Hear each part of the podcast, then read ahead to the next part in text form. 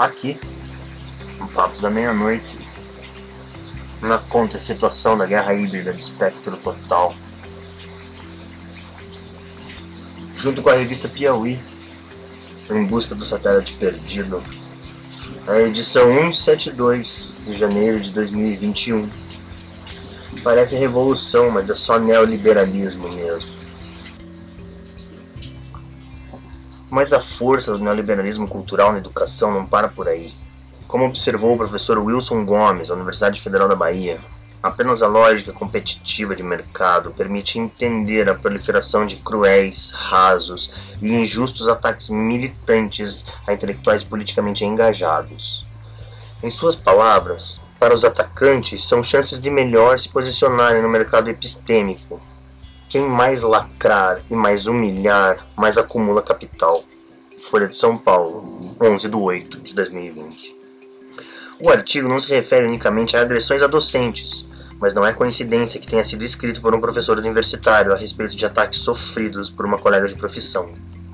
Entre os vários supostos erros de que essa professora e antropóloga, a historiadora Lilia Schwartz, foi acusada, estava o de, apesar de ser branca, judia, vale lembrar, ter dedicado décadas de pesquisa e atuação pública ao combate ao racismo. Afinal, como bem argumentou Gomes, a lógica do mercado raras vezes recompensa e estimula ataques a pessoas retrógradas e conservadoras. Racistas, sexistas, homofóbicos, transfóbicos, antissemitas e semelhantes seguem ilesos em suas reputações e fortalecidos em suas posições de poder, voz e visibilidade.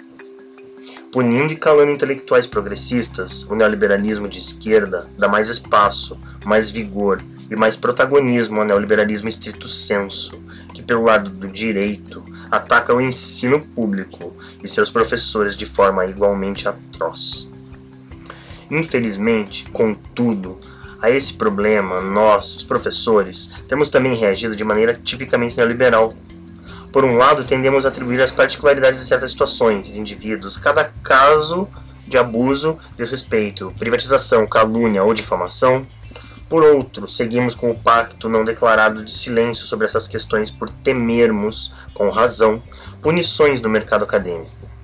E muitas vezes cedemos na concessão das benesses exigidas pelos sujeitos neoliberais, seja por medo de eventual repercussão, seja por autoengano político.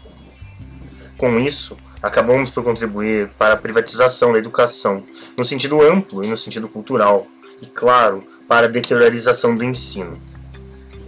Enquanto não entendermos que estamos diante de um fenômeno coletivo, o individualismo é um fenômeno coletivo, e enquanto não agirmos politicamente, ou seja, debatendo publicamente um problema político, a educação pública seguirá sendo atacada, não apenas de forma espetacular, mas também rotineira e capilar não apenas por governos ideólogos de direita, mas também nos campi, nas ruas e nas mal denominadas redes sociais.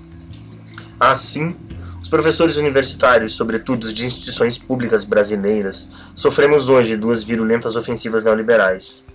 A direita nos ataca de modo neoliberal, combatendo em nome do mercado tudo o que nossa educação pública conquistou a duras penas das últimas décadas: a inclusão social, a expansão do ensino, ações afirmativas, financiamento à pesquisa, reflexões sofisticadas sobre a sociedade. A esquerda, usando camuflagens progressistas para disfarçar seu neoliberalismo, transforma alunos em consumidores.